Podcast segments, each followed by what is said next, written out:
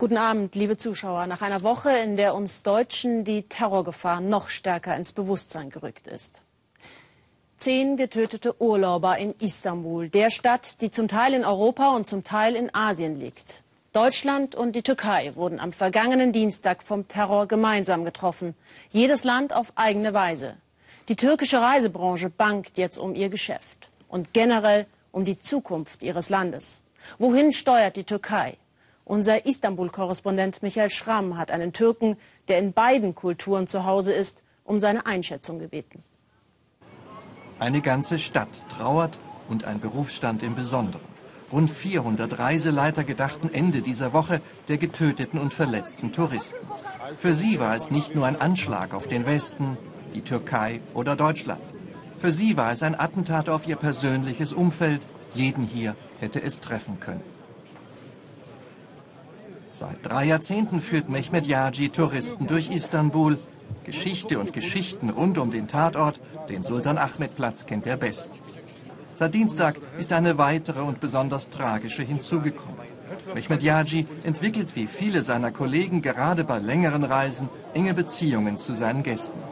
Also oft ist es so, dass wir mit unseren Rundreisen ja eine Woche, zwei Wochen mit den Gästen zusammen sind. Es ist dann meine Familie. Eine Woche. Ich sehe meine eigene Familie nicht. Gesagt. Es ist unsere Familie. Hier lagen sie.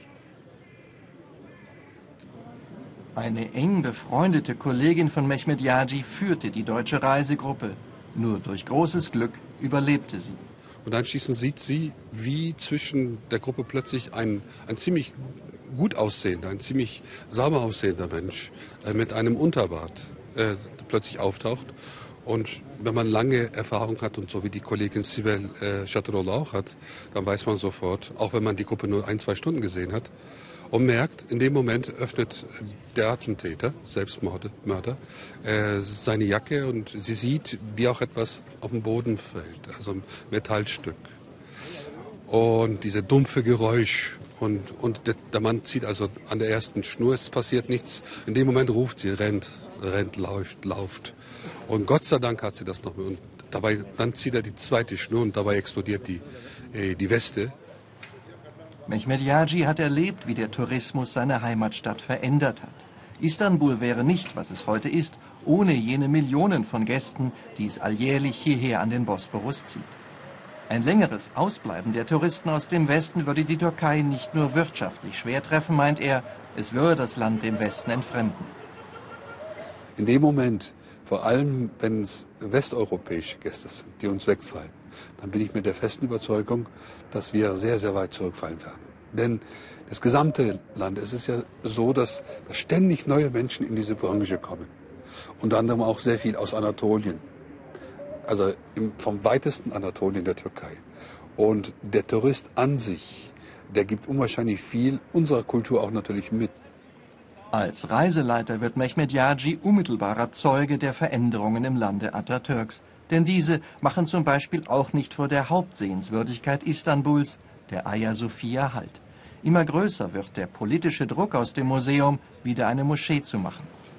Mustafa Kemal Atatürk hat das zu einem Museum erklärt.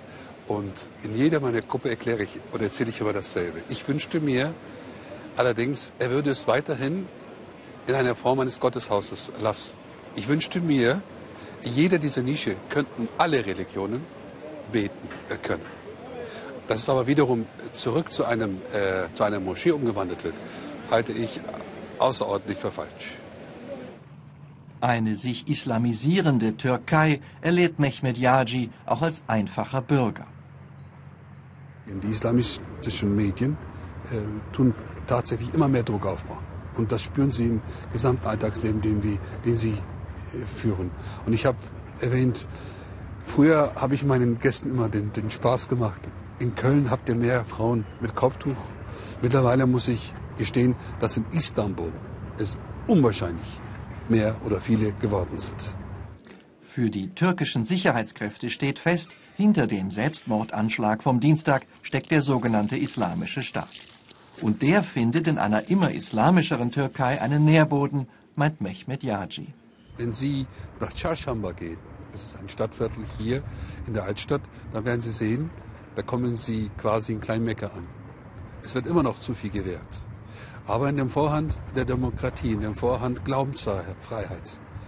Und, und am Ende wird es, radikalisieren sich sehr oft die jungen Menschen in diesen, in diesen Einrichtungen. Am Abend trifft sich Mehmet Yaji mit Reiseleiterkollegen. Mit welchen Gefühlen werden sie in Zukunft ihren Beruf ausüben?